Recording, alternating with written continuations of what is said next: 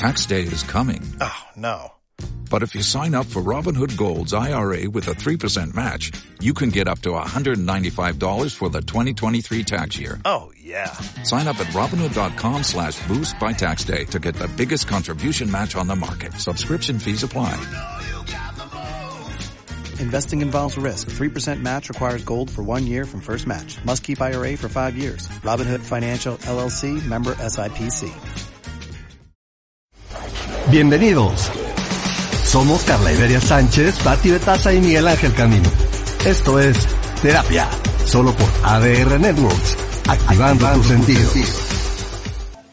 ¿Cómo estás, Miguel? Buenas noches, buenas noches a todos los que hoy se conectan con nosotros en terapia y en la cabina, Miguel Ángel Camino. ¿Cómo estás, Miguel? Mm, Con el gusto de saludarte como todos los miércoles, mi querida Carla. Un miércoles conflictivo en la Ciudad de México con un, un montón de tráfico. Y bueno, pero aquí estamos dispuestos a la relajación total con terapia. Fíjate, y, además de mm, ayer que, que los transportistas estaban buscando maneras de bloquear, de bloquear sin, de bloquear sin afectarnos o sin enloquecernos a todos. En fin, ayer sobrevivimos a un día muy complicado. Y, eh, pero hoy tenemos tres invitados de absoluto lujo.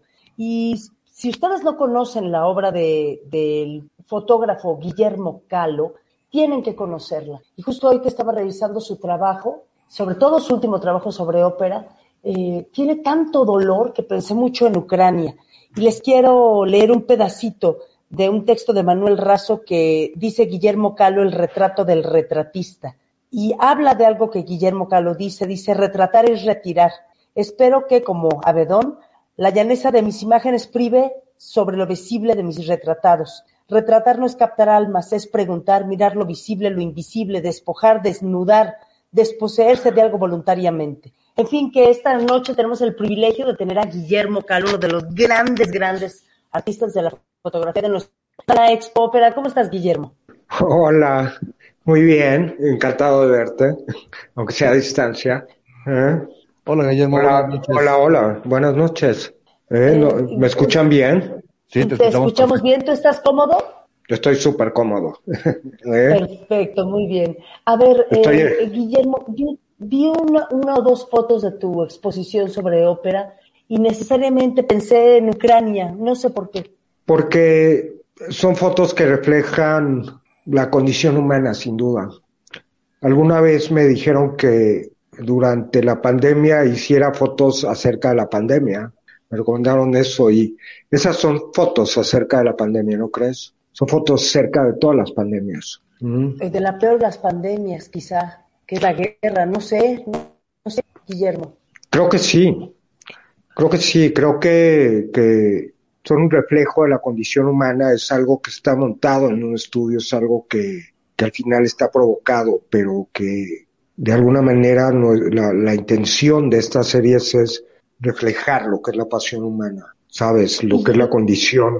Estamos, Sí. viendo, estamos viendo ahora, Guillermo, en pantalla justamente algunas de las, de las eh, obras Sí. de esta exposición y sí son impresionantes, son, son muy fuertes. ¿Cómo, cómo, ¿Cómo encontrar el ángulo, cómo encontrar la iluminación para, para transmitir todo ese sentimiento que tú estás transmitiendo en estas fotografías? Creo que más que la luz es entender o comprender qué, qué, qué es la historia que hay detrás de cada fotografía, ¿sabes? Cuando, cuando se hizo esta serie, eh, yo, yo estuve apoyado por, por, por algunos productores, entonces ellos, ellos me contaban cuál era la historia y de alguna manera la fotografía lo que, lo que, lo que hace es resumir esa historia, llevarla a un cuadro, llevarla a un instante.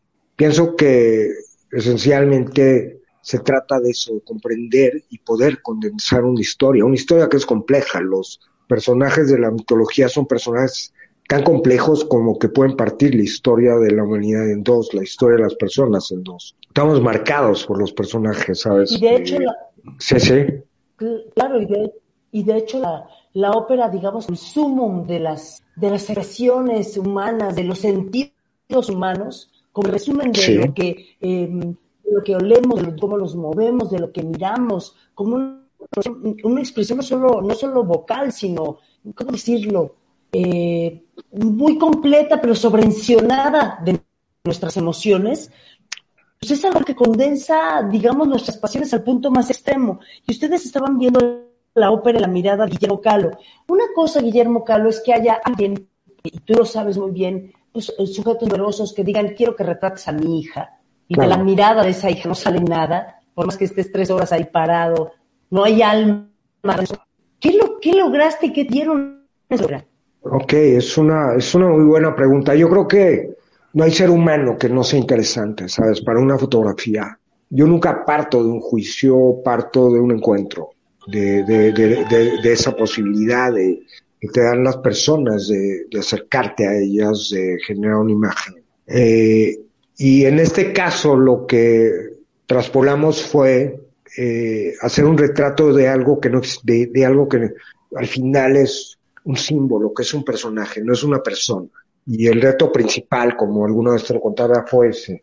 Yo estoy partiendo de, de, algo que, que, que, no, que, no es, que no es una persona, que no tiene un nombre, que no tiene una dirección, que no tiene, sabes, una credencial de lector, es un personaje.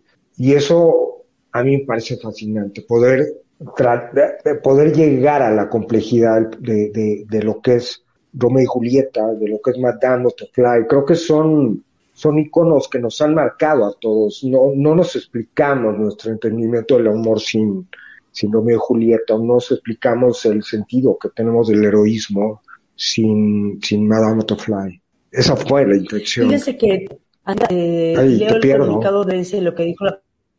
¿Nos perdemos? Ok, un poquito te pierdo. se está cortando un poco tu, tu audio, Carla. Sí, estoy perdiendo un poco a Carla. Adelante, adelante, Miguel. Carla, ¿tenemos, tenemos algún problema con tu audio, este, igual si, no sé si lo puedas corregir tú desde allá. Estoy ya cortada por momentos. Estamos perdiendo a Carla. Ok. ¿Mm? Apagó la cámara solamente, pero Sandra, déjala, déjala al aire para que podamos seguir conversando también con ella. Ok. ¿Algo nos ibas a preguntar, Carla? Perdimos. No, sé si me estoy escuchando. Sí. somos mejor. Perfecto. Eh, miren, aquí lo importante, o sea que no importa qué tan guapos o qué tan feos nos veamos en cabina, porque resumimos en contenidos aquí. Un weekend. Claro que Calo ha creado, se sigue sosteniendo la sólida tensión que habita en las promesas de la vida humana. Se promete con el habla lo que el cuerpo es incapaz de cumplir. Mudos de canto, lejos de estos sobre las pulsiones eróticas, las faltas, las promesas hechas y las promesas rotas que han acompañado en sus vidas de personajes operísticos. La ópera en la mirada de Guillermo Calo está en la Galería Rombán hasta a partir del 10 de marzo. ¿Hasta cuándo, Guillermo? ¿Hasta cuándo? Un mes, un mes, aproximadamente un mes más. ¿eh? Empezó, Guillermo, eh, eh, hoy entrecortada, Carla, empezó el 10 de marzo la exposición. Empezó el 10 de marzo. ¿Y nos puede repetir en dónde está, dónde, dónde es, la exposición? Ah, es en la Galería de Oscar Román, en Julio Verne. Julio Verne, en la calle Julio Verne, en Polanco. Ya. ¿El horario más o menos en el que la gente la puede visitar? Eh, si no me equivoco, es horario desde las 9 hasta las 6 de la tarde. ¿Cuántas obras componen la exposición, Guillermo? Eh, 22, 22 fotografías. Que son, son de muy buen tamaño, no sé el formato de qué tamaño es. Hay, hay fotos muy pequeñas, hay fotos grandes. Eh, son uh, básicamente fotos que tienen un metro por un, por, quizá 80 centímetros. Eh, aquí, aquí, fíjate, ya nos tenemos que ir, Guillermo Calo, pero aquí lo muy, muy bonito, lo muy no estás capturando, eh, estás capturando la esencia de un personaje. Eh, claro. Eh, estos personajes inolvidables de las óperas, este, lo que decías, Romeo y Julieta, Madame Butterfly, es, es realmente es una captura una captura muy exacta de, de, lo que, de lo que significa la potencia de estos personajes, ¿no? Sin duda, creo que sí. Creo que ese fue nuestro, ¿sabes? Nuestro, nuestro, reto en, este caso.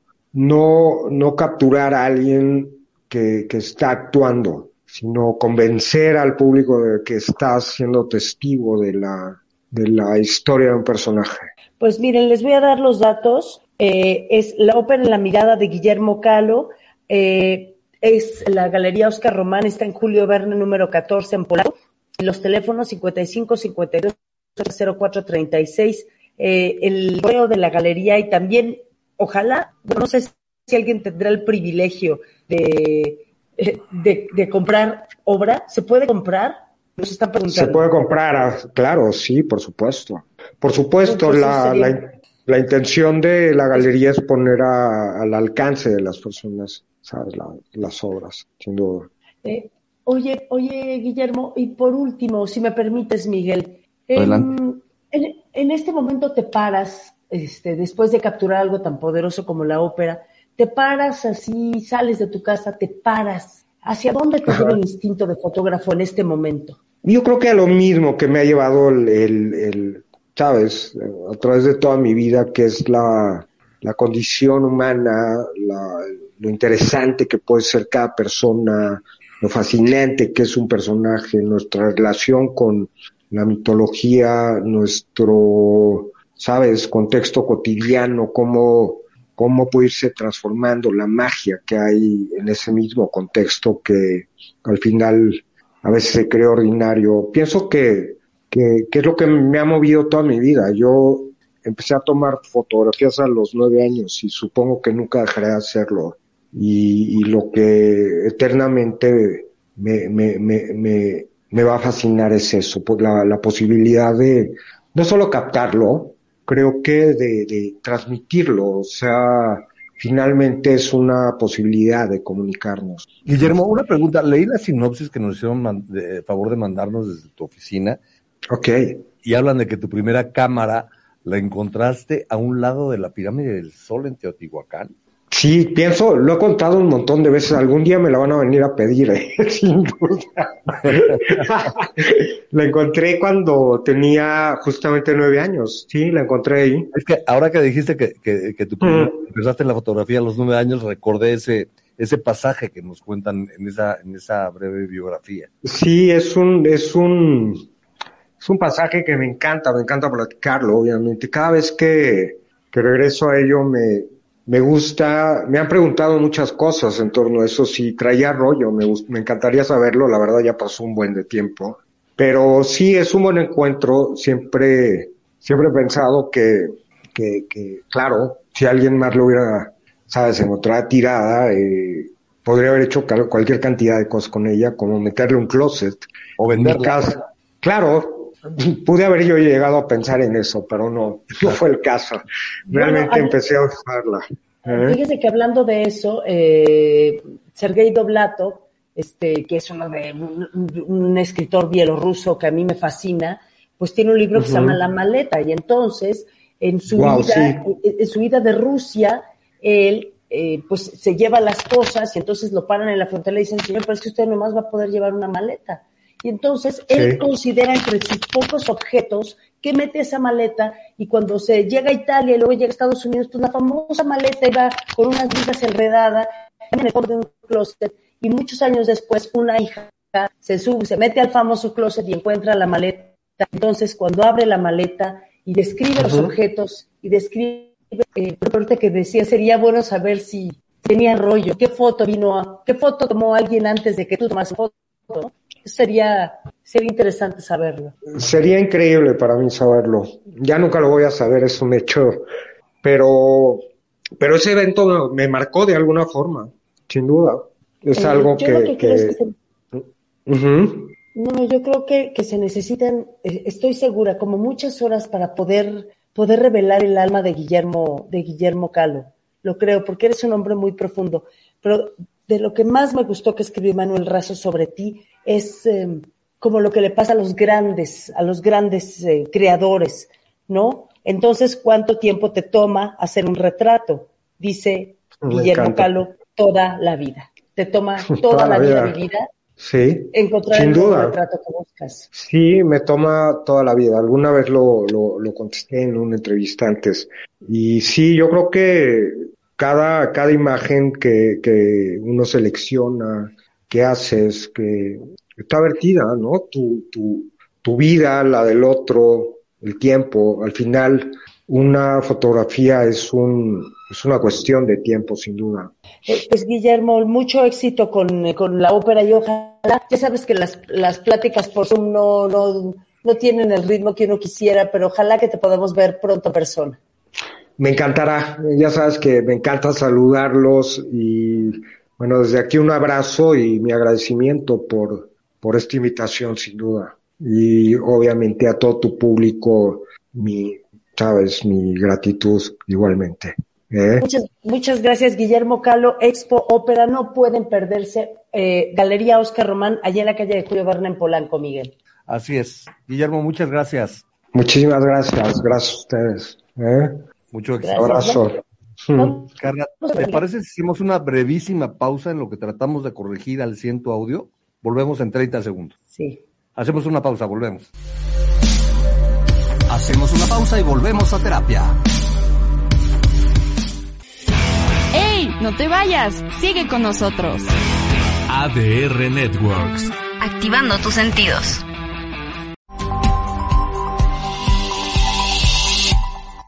Hola, mi nombre es Joel Hernández. Te invito a que nos acompañes todos los martes y jueves a las 9 horas. ¿En donde En Hablando Derecho de ADR Networks, activando tus sentidos.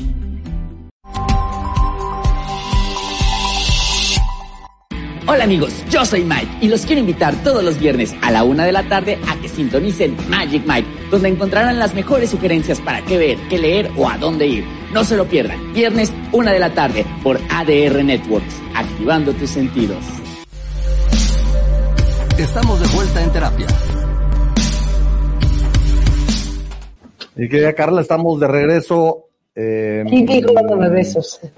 sí, es que ya es, algunos ya esta hora se van a dormir. Perdonen ustedes. Es, es, es, el, es el home office. Es el home office, no, y es la gripa, es la gripa. Oigan, muy agradecidos en los controles con Sandra Ugalde, con Ricardo, eh, nuestro productor, también con Sergio Miranda, el director de la estación. Y continuamos, eh, Miguel, en, en ADR Networks. Así es, Carla, porque está listo nuestro siguiente invitado. Miren, eh, yo, yo, yo al licenciado lo, lo, al licenciado Gallardo yo lo admiro mucho por muchas razones. Él lleva muchos años peleándose para hacer reclamación estratégica de seguros, pero además fundó Marcoptic, que es una fundación muy interesante. Y está usted en Culiacán, licenciado Gallardo. Allá tienes tu casa, Carla y Miguel, allá vivo en Culiacán, pero en este momento estoy aquí en la Ciudad de México. Me gusta mucho esta ciudad y la visito constantemente por trabajo. A ver, eh, después de la pandemia, ¿cómo están las reclamaciones estratégicas de seguros, licenciado Gallardo? Fíjate, Carla, muy interesante después o durante la pandemia, déjame te cuento, primero durante la pandemia nos obligó a utilizar la tecnología como la que hoy nos viene uniendo a ustedes dos y a mí en este momento. Mm, me tuve que hacer experto en plataformas de Zoom, de Teams, todas esas plataformas que nos permiten unir personas a, a lo largo del país, del continente. Entonces, creo que en la pandemia lo primero que aprendí fue a utilizar la tecnología que me permitió más oportunidades. ¿Qué ocurre con las reclamaciones del seguro? Fíjate, hoy empezamos a ver muchísimas reclamaciones de gastos médicos, Carla y Miguel, muchísimas reclamaciones de gastos médicos, muchísimos rechazos de indemnizaciones, de pagos directos, de reembolsos, que desafortunadamente las personas, al no tener experiencia en la gestión y en la reclamación de seguros, pues incurren en muchísimos errores y omisiones que impiden que las aseguradoras les puedan indemnizar totalmente esos gastos médicos que el COVID les ha venido generando. Entonces, desafortunadamente para las personas, pues el trabajo en la reclamación del seguro se ha incrementado sensiblemente en lo que son las pólizas de gastos médicos mayores y vida. Y pues como firma, como especialistas en reclamaciones, pues vamos a llamarles que nos da, vamos a llamarlo que nos da una oportunidad de apoyar a más personas, pero pues desafortunadamente hay más personas que están con algún padecimiento o alguna secuela derivada del COVID y que van a tener que reclamar en los siguientes semanas o meses o años, pues gastos médicos relacionados con, con esta pandemia. Uh, hubo, hubo muchas, muchos problemas durante la pandemia, licenciado Gallardo, en, en función de, aún teniendo un buen seguro de gastos médicos mayores, no te recibían en un hospital si no dejabas un depósito millonario. Eh, y, y, tu seguro como que se hizo como un, un, dirían por ahí, un plan de a 20, ¿no?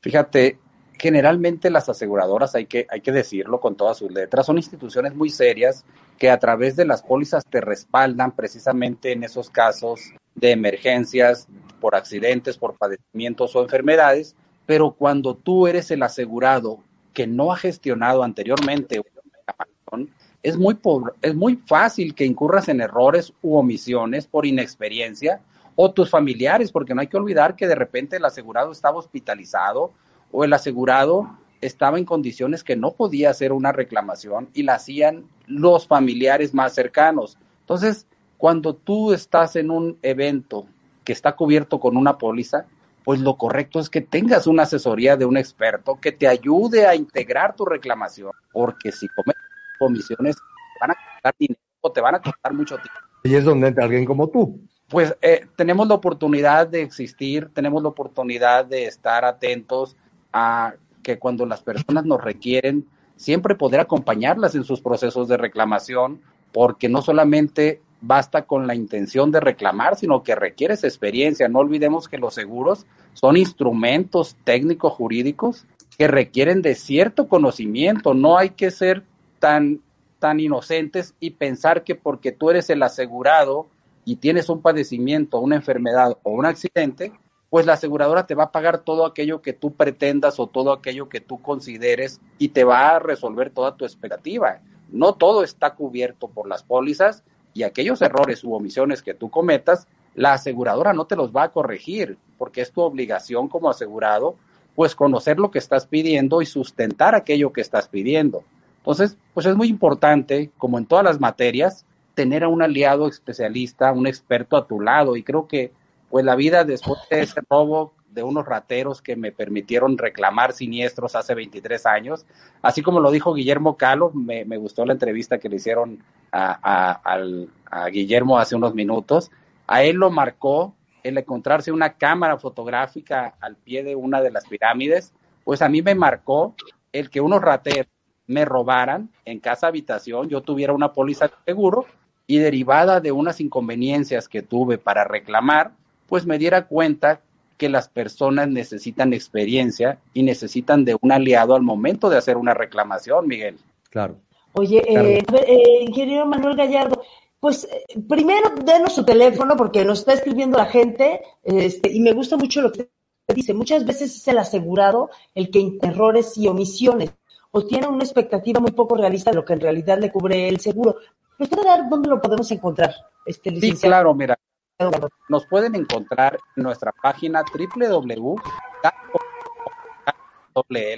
o en los teléfonos 800 50 91 985 y creo que creo que por el público que tienes me voy a atrever a darles mi celular porque cuando se trata de gastos médicos me gusta a mí personalmente acompañar a las personas. Son son eventos importantes en su vida en su familia que creo que es una forma inconsciente en que yo les devuelvo toda la ayuda que recibo diariamente, pues tú te acordarás cuando he ido contigo a tu programa, siempre alguien me acompaña, me lleva y me ayuda a llegar, entonces si, si se puede, con todo gusto compárteles mi celular a tu, a, tu público, 667-390-0667. Es un teléfono de Culiacán, Sinaloa, donde todos ustedes tienen su casa. Muchas gracias. Vamos a repetir el 800, por favor, licenciado Gallardo. 5091 985, Carla. ¿Y la página web, licenciado Gallardo? Es 0800 5091 985. 985, este, perfecto, contacto. Muy bien. Ana Miguel eh, galvo.com. Otra vez, licenciado. arroba es www.galvo.com. Galvo con doble L y B de bueno. Eh, Manuel Gallardo es eh, director de Galvo y creó una fundación que se llama Marcoptic. ¿Nos cuenta?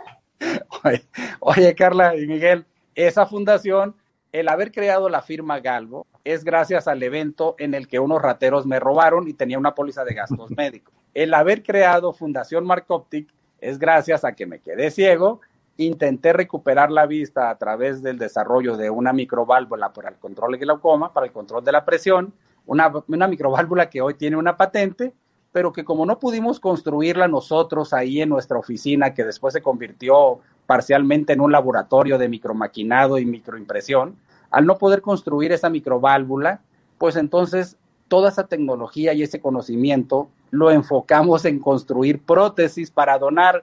Así es como nació Fundación Mark Optic por un evento del intento fallido de construir una microválvula con recursos, eh, pues con los recursos que teníamos a la mano en ese momento ahí en Culiacán.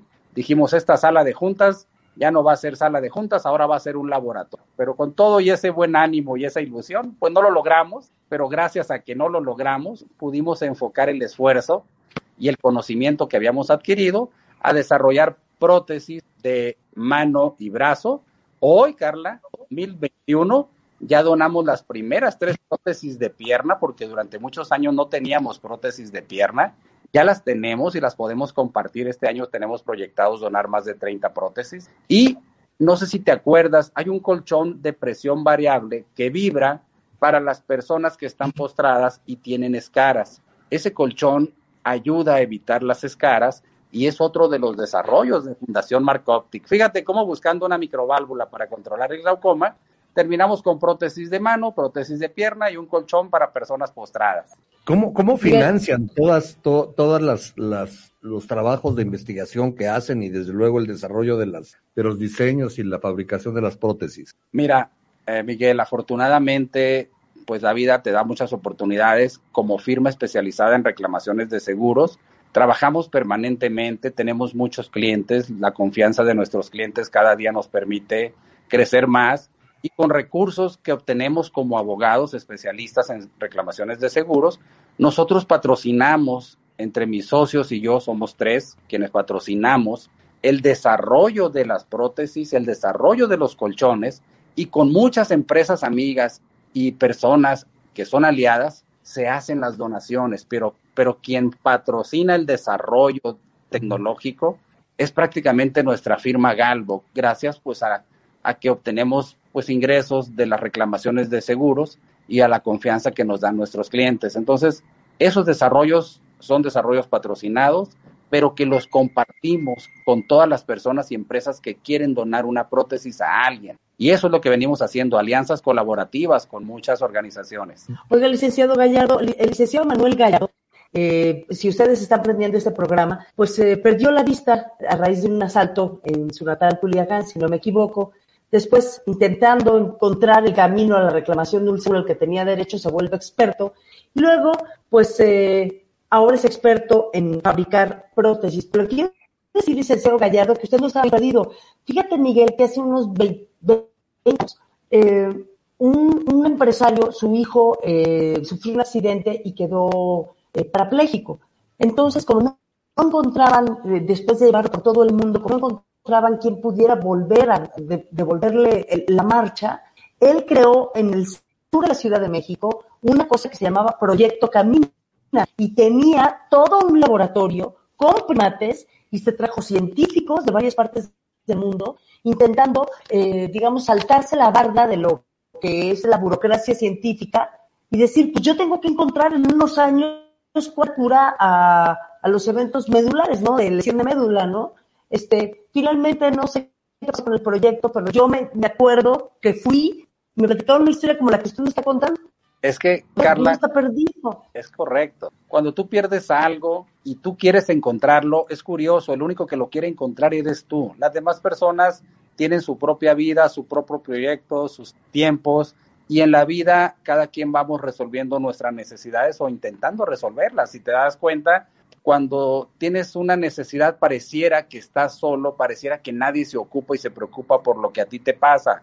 En realidad todas las personas nos preocupamos por los demás, pero no podemos hacer mucho cuando se trata de innovación y desarrollo tecnológico, porque no todos tenemos las habilidades, los conocimientos para aportar nuestro granito de arena y resolver una necesidad de una persona o de un grupo. Entonces, pues yo soy muy, muy perseverante, muy tenaz y dije, bueno, vamos a intentar. Si hoy la tecnología todavía no ha logrado desarrollar dispositivos para controlar el glaucoma, pues voy a intentarlo, no pierdo nada, ya me quedé ciego, ya tengo nueve años ciego, si me tardo un año o diez años no va a pasar nada es muy probable que ese dispositivo, fíjate, ni siquiera me sirva a mí. Ya es muy probable que yo ni siquiera vaya a volver a ver, pero si logramos desarrollarlo y a otras personas, a otras familias, les impide quedarse ciego, pues eso va a ser el gran logro que aportemos y no tenemos nada que perder si lo aportamos. Así me tarde un año o diez o quince, vamos a seguir trabajando en él. Hoy en día ese proyecto de la microválvula lo sigue desarrollando la UNAM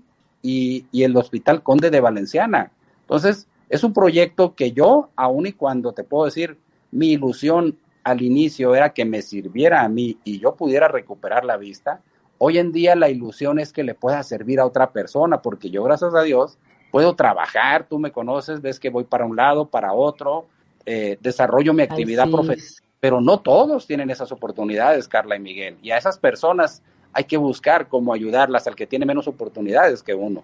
Claro, para mí de verdad me resulta admirable lo que estoy escuchando, el, el haber perdido la vista a través de un, de un evento delincuencial y, haber buscado eh, recuperar su visión y sin embargo no haberlo conseguido y ahora estar buscándolo en beneficio de los demás, se me hace un acto de nobleza bárbaro. Pues mira, Miguel, cuando te ayudan todo el día, si tú vieras cuántas personas me ayudan todos los días, todo el día, porque para que yo camine de un punto a otro, sé usar el bastón, pero no lo uso, siempre me apoyo de alguien de su hombro derecho y me bajo del avión, me bajo del Uber, subo a un, a un hotel, a un restaurante, y hay veces he contado que me han ayudado hasta 23 o 24 personas, porque a veces me pongo a contar a ver cuántos me ayudan este día.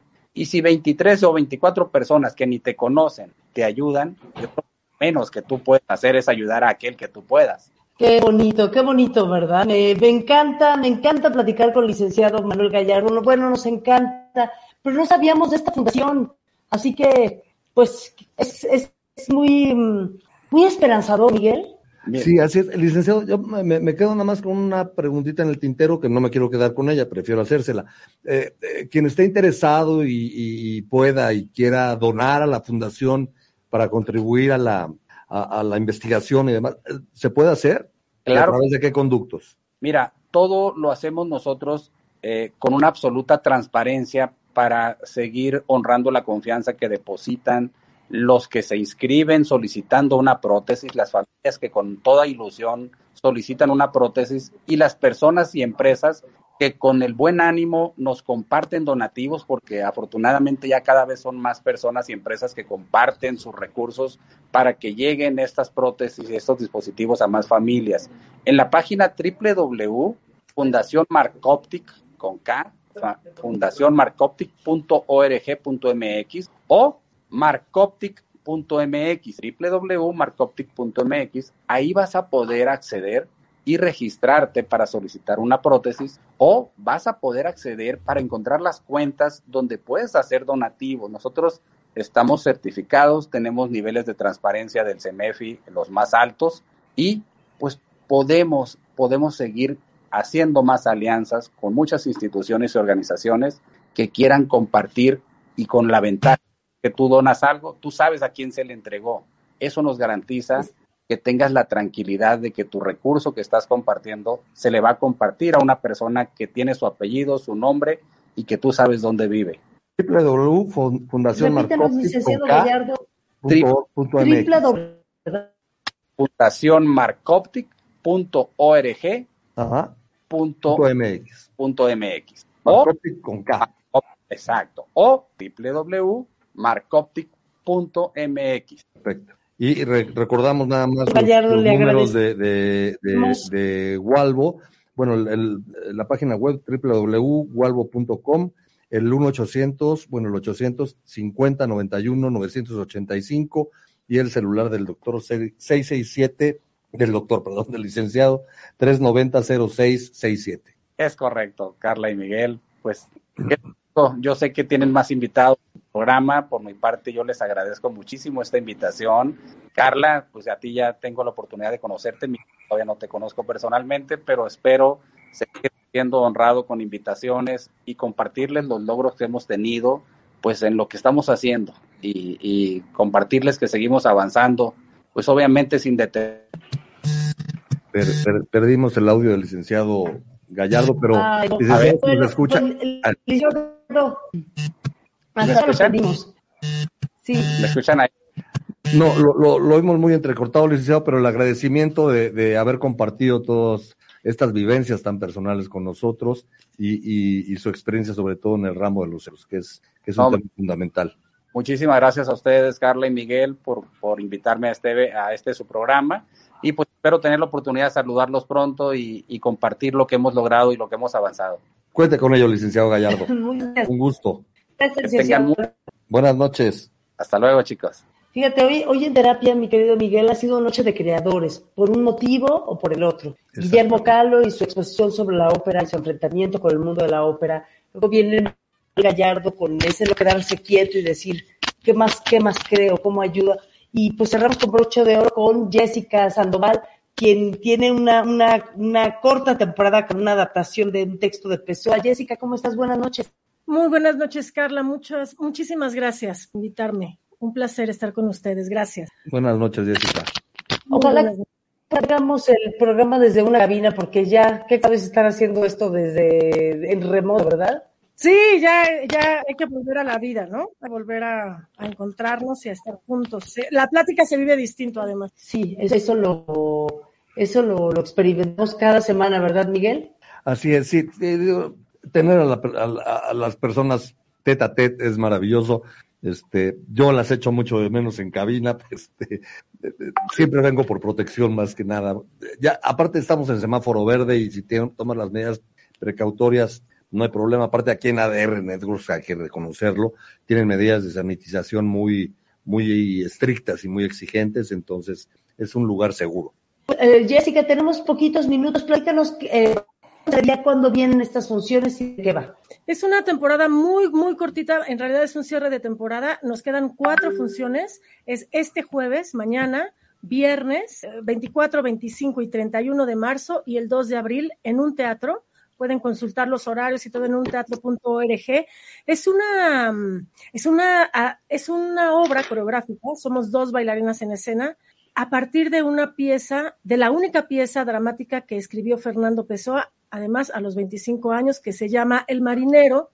Y entonces a partir de, de esta lectura y relectura y mucho, mucho trabajo, hago Pronto será de día, que mm, la verdad es una, una obra muy, es danza. Eh, voy a decir una frase que a mí me significó mucho para generar la pieza, una frase de Pessoa, porque él, él eh, llama a esta pieza como teatro estático, o sea, clasifica esta pieza dramática como teatro estático. Él dice que el teatro no necesita acción, sino que necesita que el teatro sucede más ampliamente en la develación de las almas a través de palabras confusas. Entonces, mi, mi, mi trabajo es con el cuerpo y yo hago una, una paráfrasis de esta, de esta frase y digo que el, el, el teatro, la escena, la danza, sucede a través, eh, con la develación de las almas a través de movimientos confusos, que para mí confuso es movimientos que están cargados de, pues de emotividad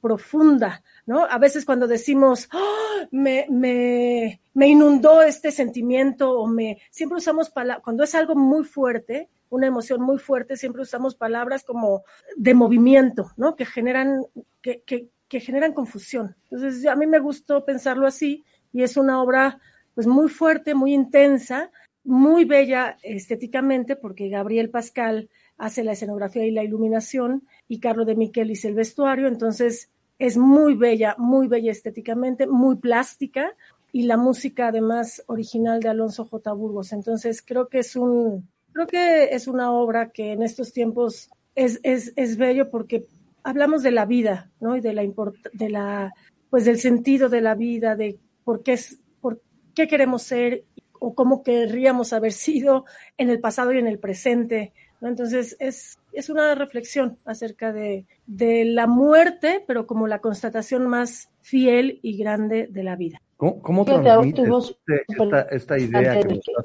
nos estás platicando, Jessica, a través de la danza. Entiendo que deben de ser movimientos plásticos muy emotivos, muy fuertes. Sí, a mí me gusta más pensar en este, en este, en esta obra, más que pensar la danza como un, como una serie de pasos codificados, digamos, brincos y vueltas, eh, más estuve trabajando a partir de la, de la emoción, ¿no? De las acciones que plantea Pessoa en la obra, de las, de los cuestionamientos que siempre nos llevan a un, a una, a una emotividad muy específica como la nostalgia, el miedo, ¿no? Hay una frase que dice, cuando recogía, cuando era niña recogía flores todo el día y antes de dormir pedía que no me las quitara. No sé qué tiene eso de irreparable que me dan ganas de llorar.